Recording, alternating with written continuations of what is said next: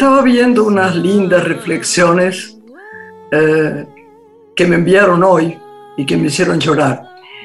Les cuento que esto, que es una pequeña historia, eh, me lo mandó una amiga mía que quiero mucho, mucho, mucho, que acaba de cumplir 70 años y que es un modelo de mujer, una mujer a la que la vida parecería haberle sacado mucho, mucho. Tiene eh, un hijo que tuvo un accidente enorme y lo tiene en estado vegetativo hace casi 18 años y, que la adoro. Entonces me mandó esto y me pareció tan lindo que dije, muy tierno y de alguna manera a veces nos parecen cursis. Se lo cuento a Lorena que está acá. Hola Lorenita. ¿Cómo estás? Viste que algunas lecturas, algunos poemas, eh, decimos, ah, qué simple, qué cursi, pero tienen que ver con el corazón. Y me lo mandaron y me parece tan lindo para, para regalárselo a ella que vas a ver que es para ella. Dice así, las ventajas de tener 70 años o más. Puedes siquiera enviármelo de vuelta, yo se lo envié de vuelta. Te reirías cuando veas el mensaje de respuesta. Es un chiste que hace. Dice, nunca cambiaría a mis increíbles amigos, mi maravillosa vida, mi amada familia, por menos canas o por un vientre más plano a medida que crecí, me volví más amable, menos crítico conmigo mismo. Me convertí en mi propia amiga. No me culpo por comer galletas adicionales, o por no hacer la cama, o por comprar algo tonto que no necesitaba. Tengo derecho a ser desordenado y extravagante. Vi a muchos queridos amigos abandonar este mundo demasiado pronto antes de darme cuenta de la gran libertad que conlleva el envejecimiento.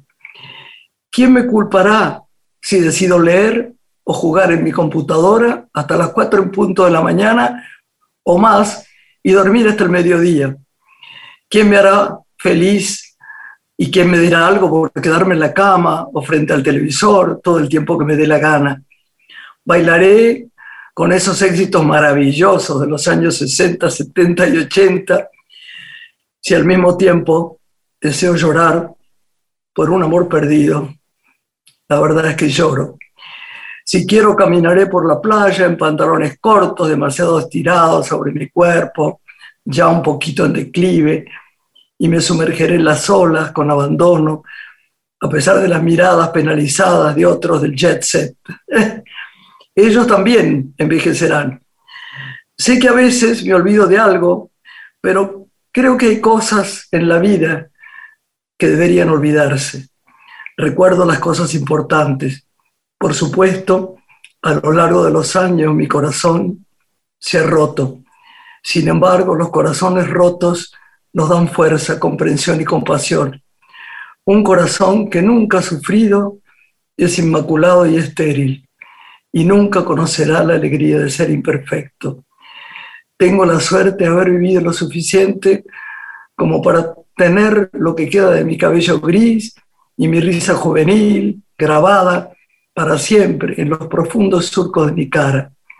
Muchos nunca se rieron, muchos murieron antes de que su cabello se volviese plateado. A medida que se envejece, es más fácil ser positivo te importa menos lo que piensan los demás. Yo ya no me cuestiono, me gané el derecho de estar equivocado. Entonces, para responder tu pregunta, me gusta un poquito ser viejo, me gusta ser la persona en la que me convertí. No viviré siempre, lo sé, pero mientras esté acá, en este plano, no perderé el tiempo lamentando todo lo que pude haber sido y no fui, menos preocupándome por lo que será porque a lo mejor ni lo veo. Y si tengo ganas, comeré postre todos los días. ¿Lo tienes? Que nuestra mitad nunca se separe, porque es la del corazón, la verdadera.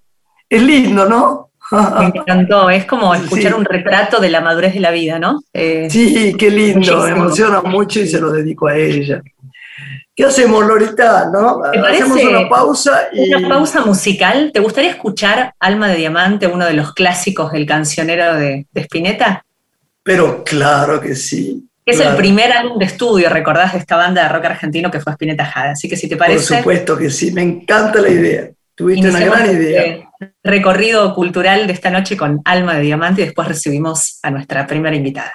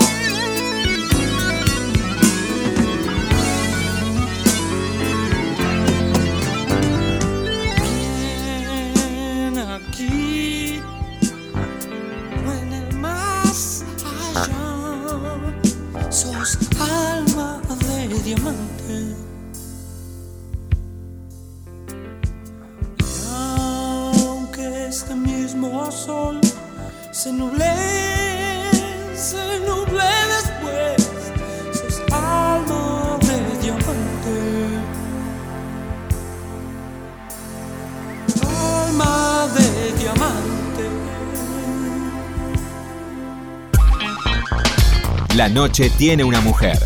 Graciela Borges en la radio pública.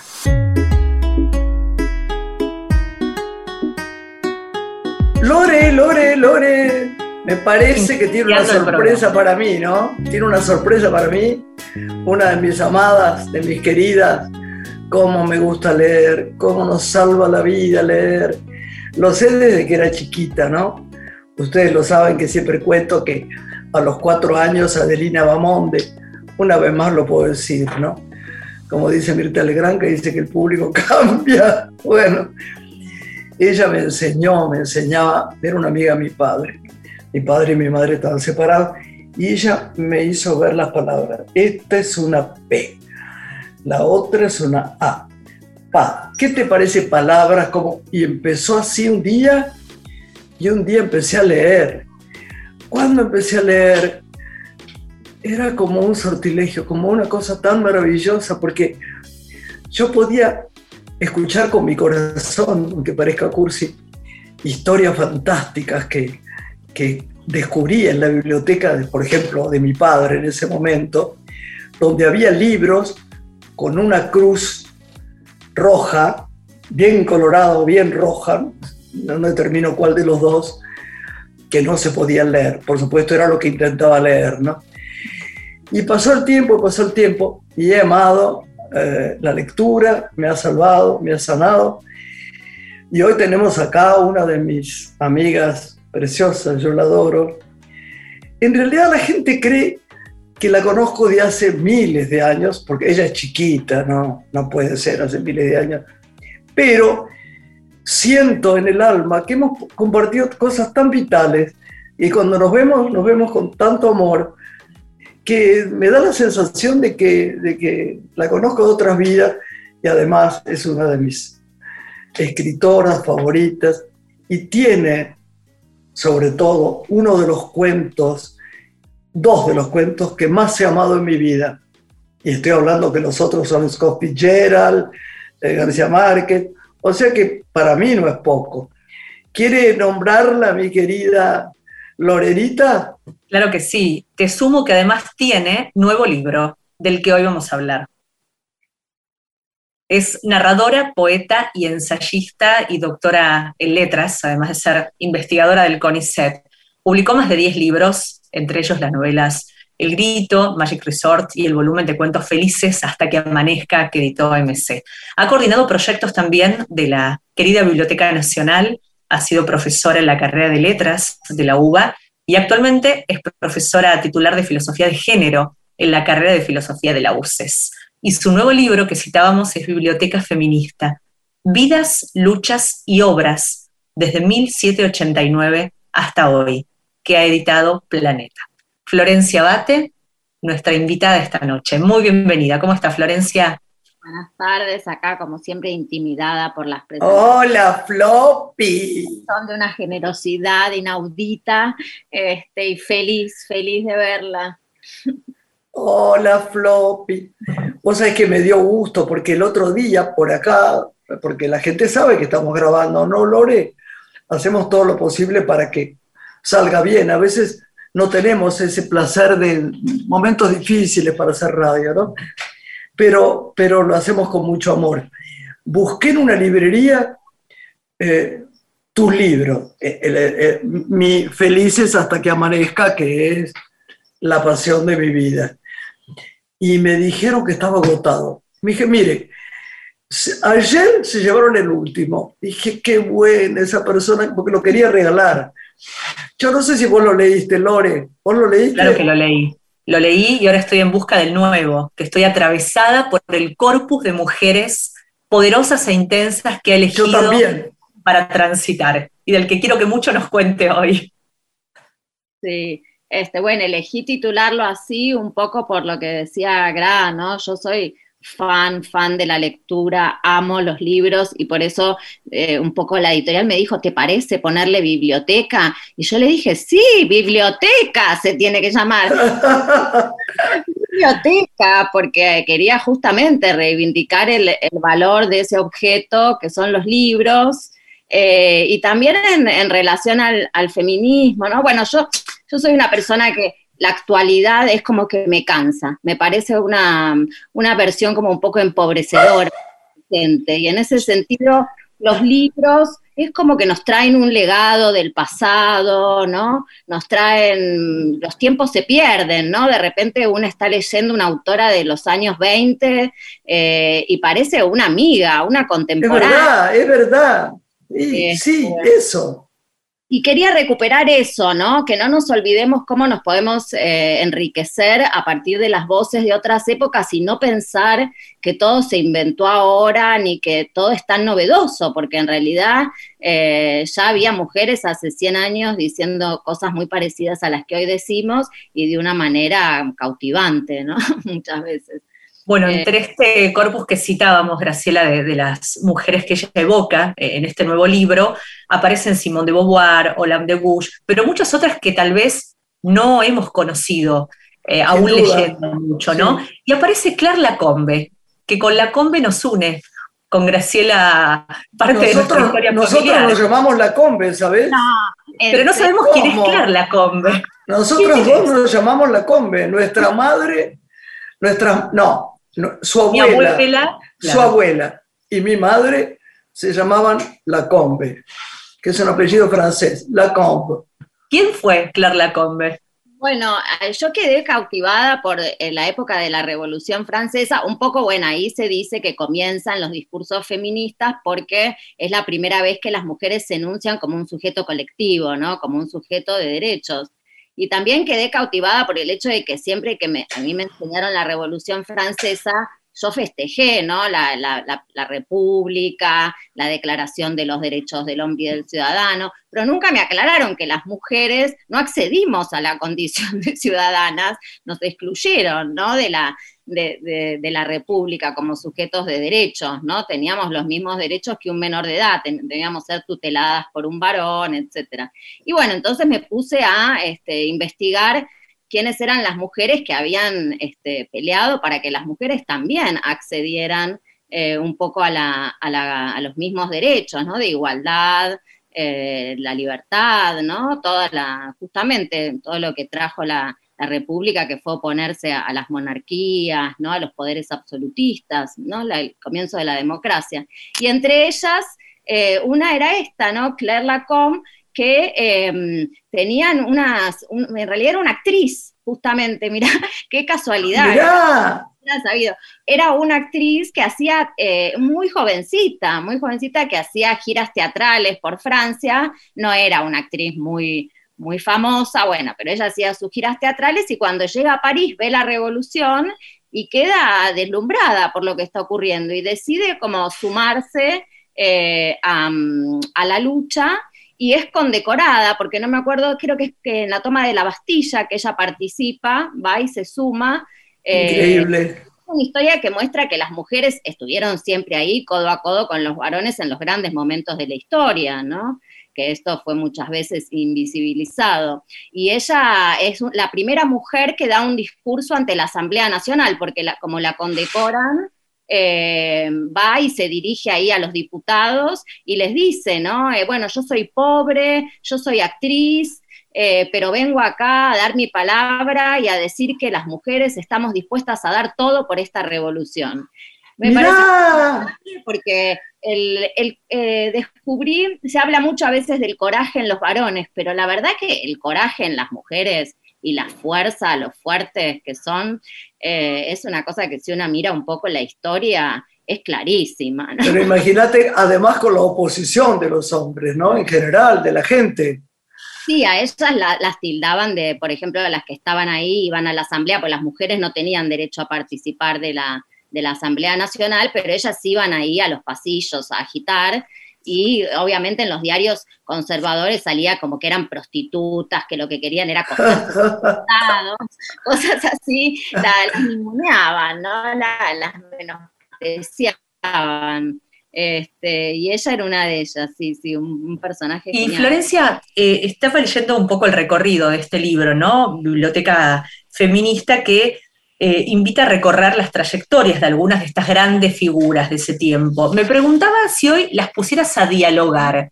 ¿Podemos pensar o imaginar un escenario de qué construirían, qué tiempo todas juntas propondrían para las mujeres? Bueno, a mí me, me, parece que son mujeres, así algo en común, como que se atrevieron a decir que no, ¿no? A ciertos mandatos, a ciertas cosas, ¿no? Hemos vivido en sociedades también que no, no soportan a veces, y lo vemos hoy en día con los femicidios eh, muchas veces no se soporta el no de, las mujeres. Y ellas se atrevieron a, decir que no y a, vivir sus vidas como querían vivirlas. Y a mí me pareció muy, muy genial encontrar eh, cosas en común entre autoras tan distantes en el tiempo. Por ejemplo, otro personaje que me encanta es Mary Wollstonecraft que es la mamá de Mary Shelley, gran escritora, la autora de la novela Frankenstein. Claro, sí. Claro, y yo conocí esa novela, pero no sabía que su madre había sido una gran escritora también, que de hecho murió luego del parto de, Mary Shelley eh, a los 38 años, pero en esos pocos años, eh, bueno, escribió una obra fundamental para la historia del feminismo, que es Vindicación de los Derechos de la Mujer, pero además tuvo una vida súper intensa, porque ella era inglesa, pero se fue a París a ver la revolución de cercas, quedó embarazada de un amante que tenía norteamericano que se, fue, se mandó a mudar, entonces quedó sola con un bebé en medio de la época del, terror robespierista, eh, que Francia estaba en guerra con Inglaterra y a los ingleses los perseguían, bueno, una vida realmente increíble, se termina luego casando con un tipo que era anarquista, William Godwin, inglés, eh, y tenían una relación muy eh, de vanguardia para esa época, vivían en casas separadas, qué sé yo, y con él tuvo a, Mary Shelley, que la conocemos como Mary Shelley porque Godwin tenía discípulos que eran poetas románticos ingleses, entre ellos Percy Shelley, que sedujo a su hija y se la llevó, este, y ella la conocemos como Mary Shelley por el nombre de, su pareja, de Percy. Este, y bueno, y Mary, eh, en, algo que hacía mucho hincapié en su libro, es el tema de la educación, ¿no? Eh, común, que era que las, niñas eran más dóciles, más sumisas, más, menos racionales, y que entonces, bueno, no, no merecían no colegio, no tenían clases, no tenían una educación sistemática. Exactamente, y Mary envidiaba a su hermano varón que lo había mandado a ser abogado tenía muchas inquietudes intelectuales. Entonces, en este libro, ella polemiza con el que era como el filósofo eh, el rock star de los filósofos de la época, que era Rousseau, y que era el que sostenía todas estas ideas, y le dice, bueno, si las mujeres es por, eh, por la manera en que se las educa, ¿no? O sea, si las mujeres son más sumisas, no les es porque las educan así a las niñas. Entonces, lo que tenemos que hacer es hacer escuelas mixtas donde se, eduquen de la misma manera los varones y las niñas. Y digo, al día de hoy seguimos pensando estas cosas, ¿no? Porque a veces eh, esa educación diferencial pervivió por, muchas décadas, ¿no? Como Fue, fácil acceder a, todo el trabajo de archivo que, has hecho? Digo, ¿cuáles fueron tus fuentes para poder hacer esta recopilación que es historia también? No solamente lo interesante de conocer estas vidas, sino que nos invitas a hacer un recorrido histórico, ¿no? Por un proceso muy importante, como fue ese tiempo de la revolución. Tal cual. Eh, sí, el libro combina un poco, digamos, mis dotes para investigar que tienen que ver con mi profesión, con la actividad en la que trabajo y mi gusto por narrar, ¿no? Que es lo más fuerte, por, como decía Graciela, por la literatura, eh, por encontrar los recursos para contarlo esto de una manera interesante. pero además la voy a interrumpir para decir algo muy gracioso. Disculpame. Los las cosas que investigamos juntas, si los hombres y las mujeres supieran lo que descubrimos cuando te acordás de fulano, vi que había escrito tal, y entonces lo echaron de tal lado. Es como una investigadora, es como una investigadora gigante. Una detective. Claro, si tuviera que escribir historias de cada persona que hablamos, pero tenemos unas historias que ni te digo. ¿eh? unos archivos muy largos. Además, tiene, debemos decir que tiene un hijito divino y un marido que es que tiene también eso hay que estar acompañado en esta vida. ¿eh? Los hombres son muy importantes para uno. Quiero decir, tenemos nuestro lugar en el mundo, somos valientes, somos fuertes, pero nuestras parejas, mujeres o hombres, tienen que estar al lado codo a codo también. Y él eh, no está muy fácil este, escribir hasta cualquier hora, ir, salir, investigar, volver, el chiquito, la escuela. ¿Es verdad o no? Y él se porta divino. Dejémoslo bien en este reportaje. Sí, por supuesto, por supuesto, y no solo a él. Yo creo que hoy en día muchos varones este, tienen un, compromiso muy grande en, lo que es también el desarrollo profesional de sus parejas, en lo que es la crianza de los hijos. Eh, creo que... Sí, señor. Eh, vamos, vamos, este, por supuesto todavía quedan muchos, muchas remanentes, ¿no? De, una cultura heredada, pero, pero creo que de ninguna manera hay que negar este, que los varones se, han sentido también interpelados por estas eh, ¿no? Cuando, cuando se enuncian estas diferencias, estas desigualdades o estos sentimientos, eh, hay muchos varones que son receptivos, ¿no? Sí, sí. Y además, bueno, hay que decir que esto que hablábamos de la educación, eh, los varones también han sido educados de una manera que eh, justo leí un poema de Alfonsín Storni, ¿no? Que, que es otra que me parece eh, una feminista espléndida también. Y ella es un poema que narra cómo al hombre se le cae una lágrima, ¿no? Pero antes de eso le dice, no lloraron los hombres de mi casa, no lloró mi abuelo, no lloró mi padre, ¿no? Eran de acero.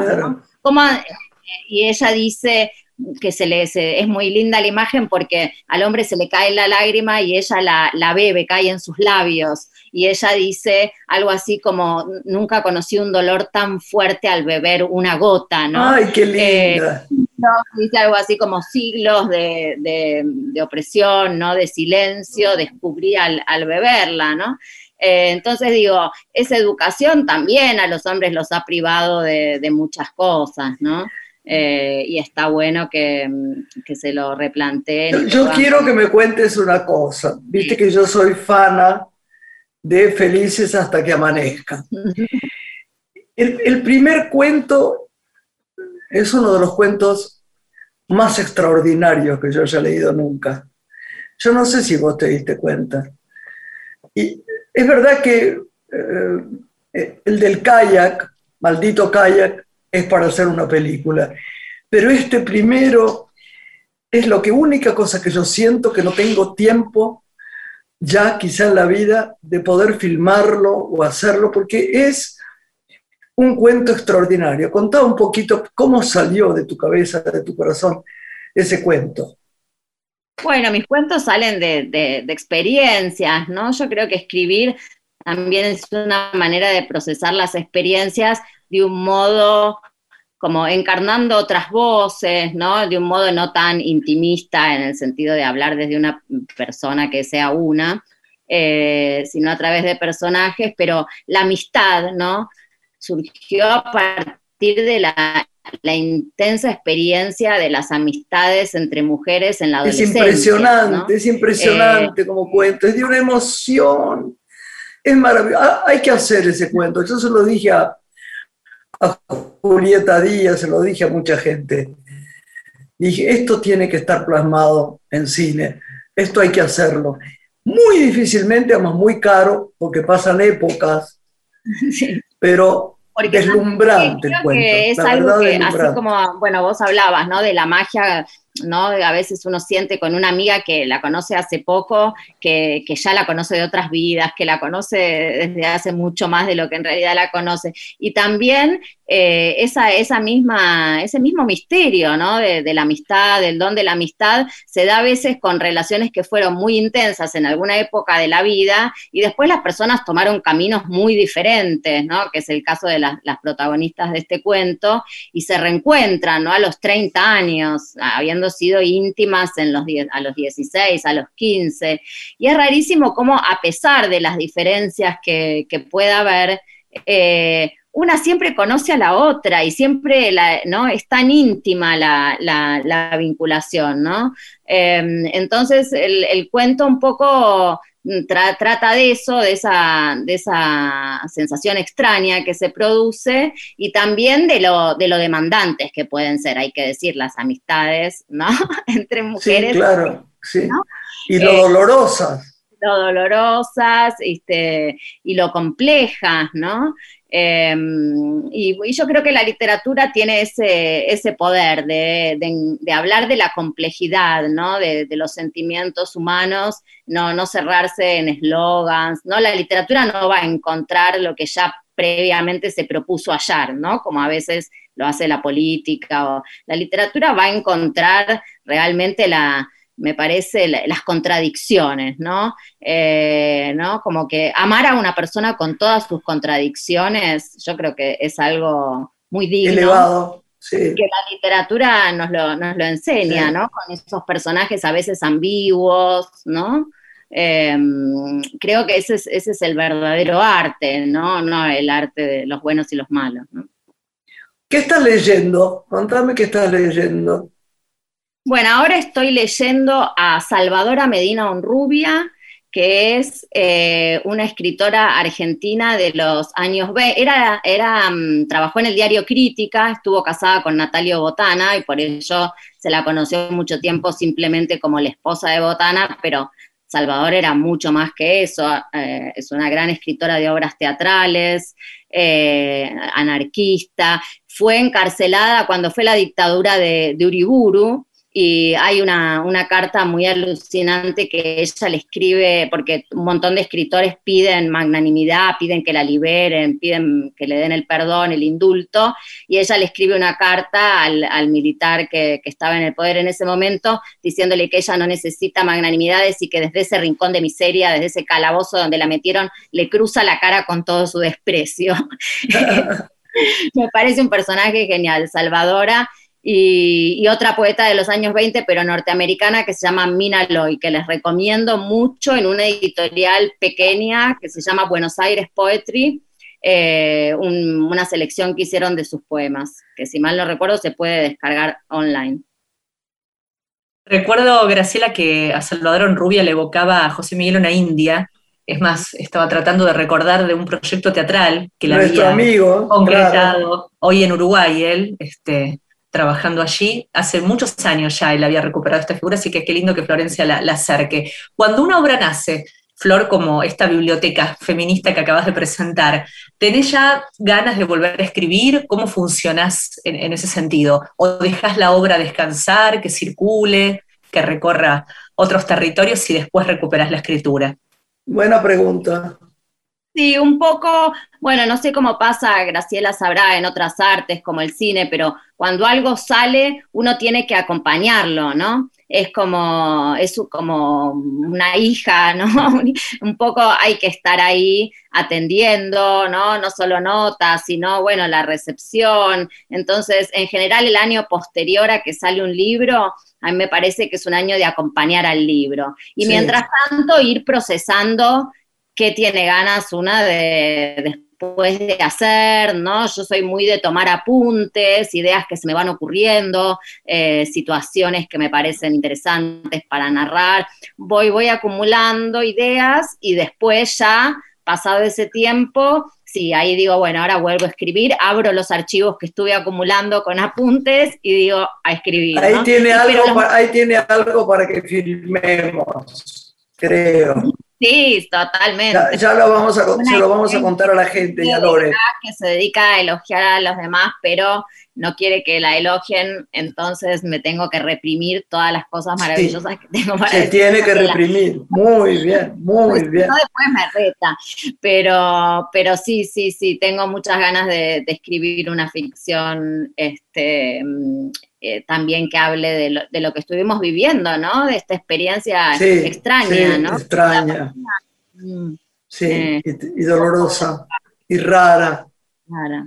Y inaceptable, además. Te queremos, Flor. Un beso grande, grande, grande. Y a comprar su libro. ¿eh? Mañana voy a averiguar a ver cómo se, se vende. ¿eh? Por favor, te quiero. Tomás. Gracias, Flor, por tu visita. Nos despedimos de este corte escuchando Soy Pecadora de Ana Prada y después regresamos con otro invitado.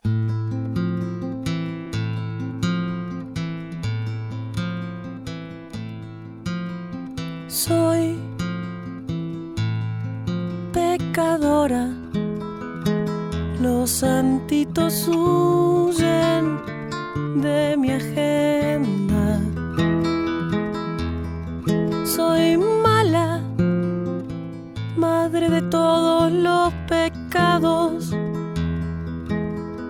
Perra, perra mala. Las velas dudan si a mi altar echarle mano o con la excusa de un soplo dejarme en la oscuridad las velas dudan si a mi altar echarle mano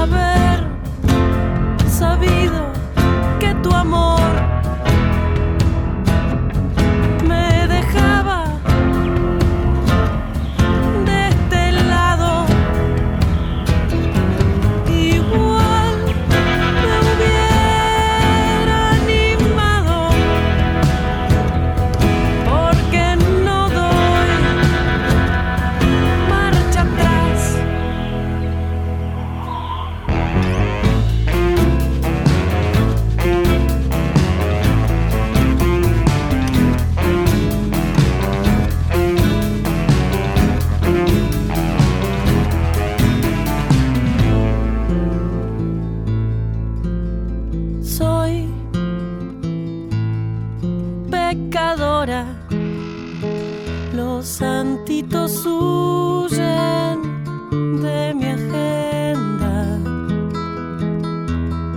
Soy mala, dueña de todos los pecados. Perra, perra mala. Y ya quisiera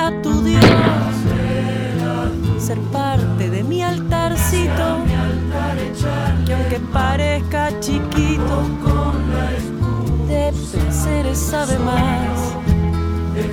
Que me digan si es acá el paraíso perdido, tan bien escondido, nadie sabe dónde está. Graciela Borges es una mujer. Estás escuchando Una mujer con Graciela Borges.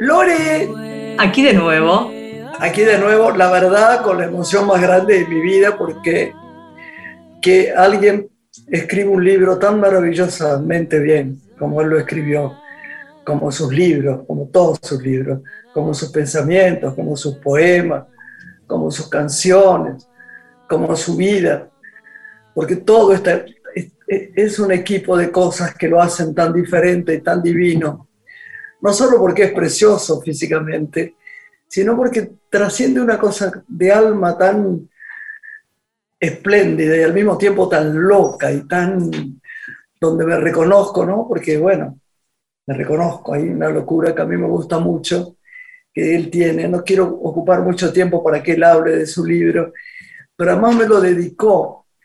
No hay en, en, dedicado nada más en la que querida Graciela tal, sino que está dedicado para mí. Me temblaban las piernas cuando lo, cuando lo leí. Así que quiero que lo presente y que él eh, junto con vos, eh, Lore, hablen todo lo que puedan de este libro extraordinario. Para presentar a nuestro invitado, elegí una frase de Kafka que mucho me gustó y creo que refleja su literatura. Kafka decía que la literatura es siempre una expedición a la verdad. Él es narrador, es poeta, es autor de distintos libros de poesía y su último libro que citaba Graciela es Tu Jardín Salvaje, que editó Keller. 17 relatos de los que hoy vamos a con él conversar. Gonzalo Unamuno, muy bienvenido a Radio Nacional. Bueno, muchas gracias. Eh, la verdad que a, a, todo mi currículum le debieran agregar lo más importante que es amigo de Graciela Borges. No, mentira, no pensemos con eso. ¿eh? Bueno, Sos una, una cosa genial. Vos sabés que a mí me pasa algo rarísimo con tu lectura, ¿no? Me pasó con Lila, además, que la gente tiene que leer. ¿Vos leíste Lila? Eh, sí, me encantó, y mucho conversamos con él en Qué otras difícil de leer. Él, es, es como cuando me hablaron una vez eh, en un diario de La Ciénaga, me dijeron, una película para la eternidad, casi tan difícil de hacer como de ver. Él también es para la eternidad, casi tan difícil de leer como no de sentirse involucrado. A mí a veces me da un miedo y me termino el cuento y digo, no, descanso dos días, después leo otro. Y estoy a punto siempre de llamarlo y decirle, ¿por qué? ¿Ella qué era? ¿Este era el padre realmente? Él- todo, crea preguntas incógnitas, escribe cada cuento con, un idioma diferente. No sé, ha- hablanos del libro, por favor, Gonzalo. Bueno, te agradezco mucho las palabras eh, primeras, las con que me presentaste, que no quería dejar de, de agradecerte. Y eh, hablando del libro, es, es un poco lo que señalás. Eh, mi intención siempre cuando escribo, eh, si es que hay alguna que pueda señalar o determinar, es que ninguna lectora y ningún lector permanezca indiferente a una historia que yo le estoy contando. A mí me gustaría decirle, sentate tranquila, tranquilo, que yo me voy a encargar de contarte una historia eh, que no te va a dejar indiferente. No. Eh, así que mi, mi intención en general con la literatura es eh, remover emociones, que hasta sea en la medida de lo posible o en la medida de, lo- de que lo logre, que sea una experiencia eh, casi física, el hecho Sí, de leerme, que te provoque algo en el estómago, que te provoque algo que te incomode, que te lleve a pensar, que te cambie el rumbo de un día, eh, de una idea, de un, de un estado. Bueno, eh, son muchas cosas que, que uno, como todo, va, va trabajando con los años, eh, va buscando métodos de mejora, de perfeccionamiento, eh, eso que vos también muy bien señalaste de, de las distintas formas en que narro, los distintos narradores y las voces y los tonos. eh, también tiene que ver con el coro general del libro. Me ¿Cuándo gustaba. empezaste este libro, Gonza? Ni bien terminé Lila. Ah, yo pensé que era otro. No, no, no, ni bien. Yo en pensé que realidad, había dejado una quería- novela, qué increíble. Sí, contame. es que quería escribir la tercera parte de Lila y algunos, sí. algunos cuentos eh, que son, eh, uno es el que da título al libro, que es Tu Jardín Salvaje, iba a ser la infancia del niño Baraja. Ah, Y Sacar la basura, que es otro cuento muy violento de, de un, de un- un pedófilo ahí en Uruguay, iba a ser el despertar de Baraja en el Uruguay. Por eso esos son los dos únicos cuentos que me quedaron con ese tono tan propio de- del personaje anterior. Exacto. y del lenguaje anterior, claro, claro, de la violencia, de- impresionante como está escrito. Claro. Se siente el olor y el color y la una cosa impresionante. Bueno, te agradezco y, y la verdad es que, que es un poco la, la idea. A mí también esos son los eh, relatos que, que me gusta leer. Digo, no, no es que me gustaría leer relatos como los míos, sino que me, me gusta leer relatos que me remuevan, A mí Eh, también. que me generen ese tipo Sí. de, de- emociones, ese tipo de, de- de forma de involucrarte tan eh, particular, tan personal, tan emocional con un texto, eh, o como con una canción, o como con una película, me parece que es una de las mejores herramientas que el arte puede poner en favor eh, de las personas, ¿no? Estos 17 relatos, Gonzalo, ¿cómo se relacionan entre sí? Si tuvieras que describir su trama que los atraviesa, ¿qué dirías? El cinismo, Mm. eh, pero si tuviese que decir una palabra, si tengo para elegir un par más, podría decir, sí, a ver, la, la- como dice un texto de la contratapa, la, inteligencia sin moral, el, esa cuota de, de cinismo, si se quiere, de maldad extra, eh, pero, pero sin caer en el golpe bajo, ¿no? Eh, sin eh, necesariamente aludir a algo o escatológico o supraescabroso, sino bordearlo desde, desde la parte psicológica, que es en general lo que me gusta hacer a mí con mis textos, eh, pero creo que es un libro que tiene un gran componente de cinismo y, bueno, de, varios adjetivos eh, hermanos a ese, que pueden ser eh, maldad, perversión, manipulación. Me parece que, que eso es un poco eh, el, el andarivel en el cual está inscrito este libro, ¿no? Es el, es- tenemos, una amiga, tenemos una amiga que dice, ¿vos viste cómo escribe Gonzalo? Si uno viese esa cara de santo, de precioso, porque no puede ser más precioso, su madre y yo concordamos en que es divino. ¿Qué querés que digamos? Es divino. Bueno, su hermana hizo un, dibujo de tapa maravilloso. Y yo les aseguro que si compran este libro se van a sentir tan movilizados en una época donde uno a veces duerme la siesta, tiene los ojos, no sé, un poco cerrados, está, eh, no, no tiene los ojos abiertos. Los va a conmover. Tienen, tienen, tienen, tienen que leer este libro.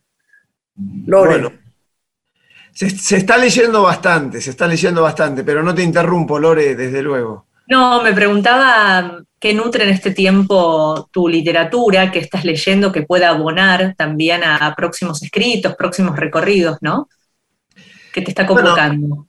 Lo, lo que la nutre es eh, una, un marco muy variopinto, ¿no?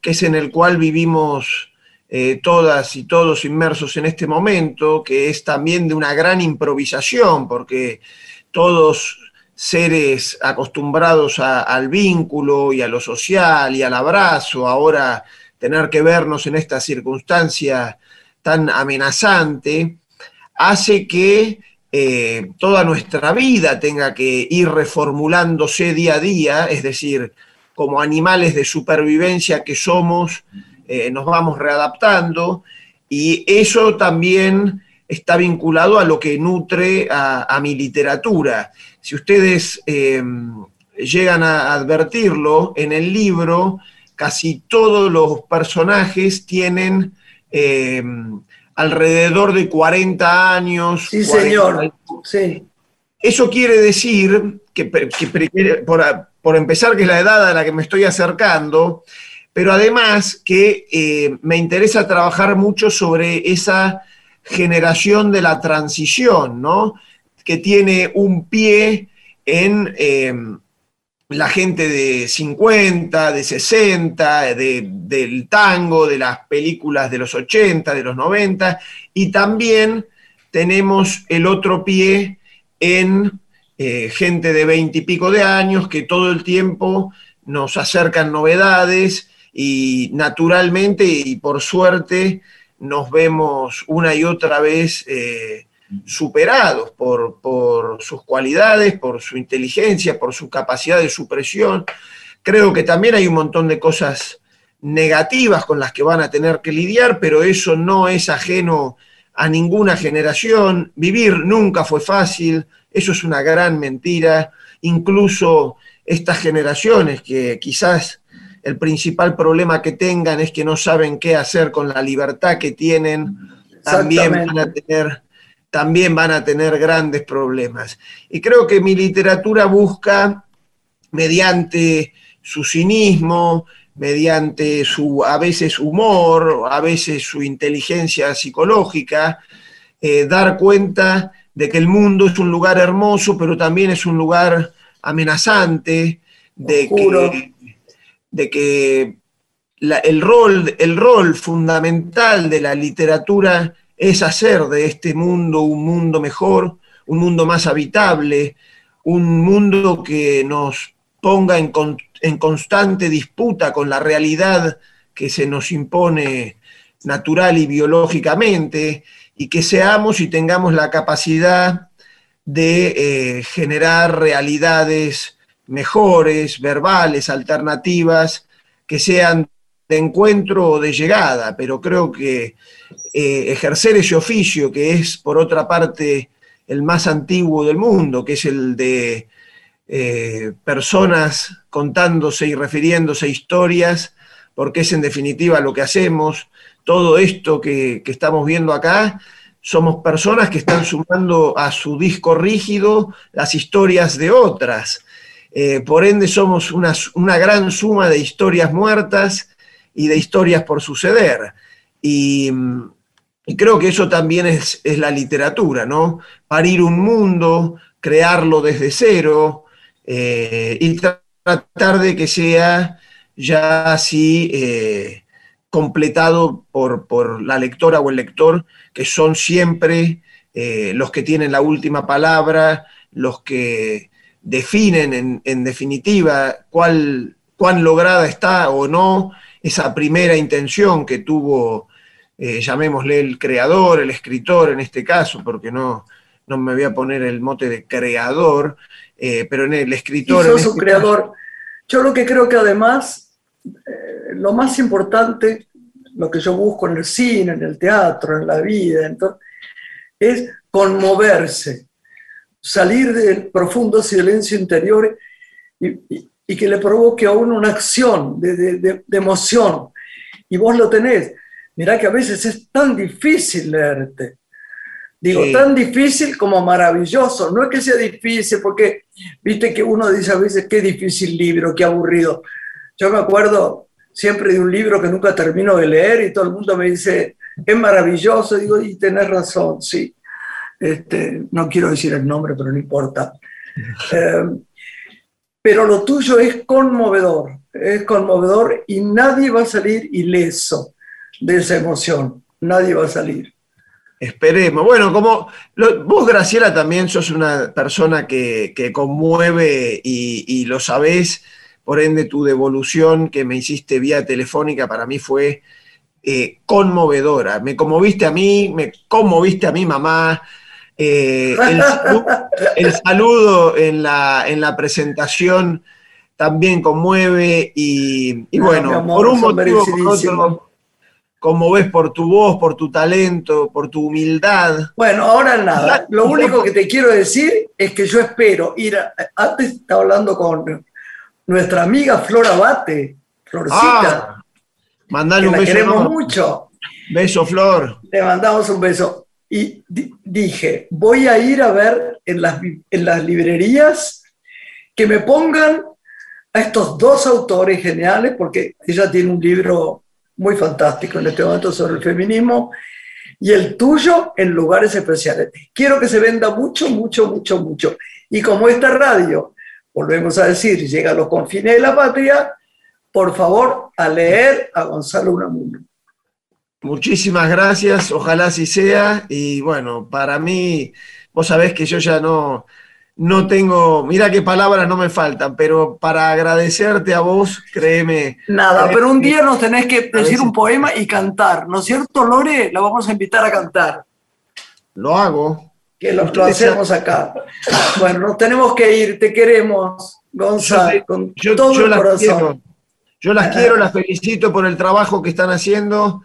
Y bueno, les agradezco el tiempo que me dan para, para conversar y para la difusión, en serio. Pero a- aún cuando no te tenemos a veces, hablamos mucho con Lorena sobre tus libros, ¿eh?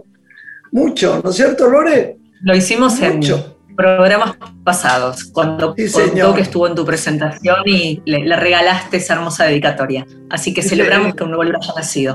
Un beso, es mi amor. Gracias, Chao. gracias. Chao. Chao, Lore. Nos despedimos, hasta Un pronto. beso, todos por chao. Una mujer se ha perdido. Conocer el delirio y el polvo. Se ha perdido esta bella locura, su breve cintura debajo de mí. Se ha perdido mi forma de amar. Se ha perdido mi huella en su mar.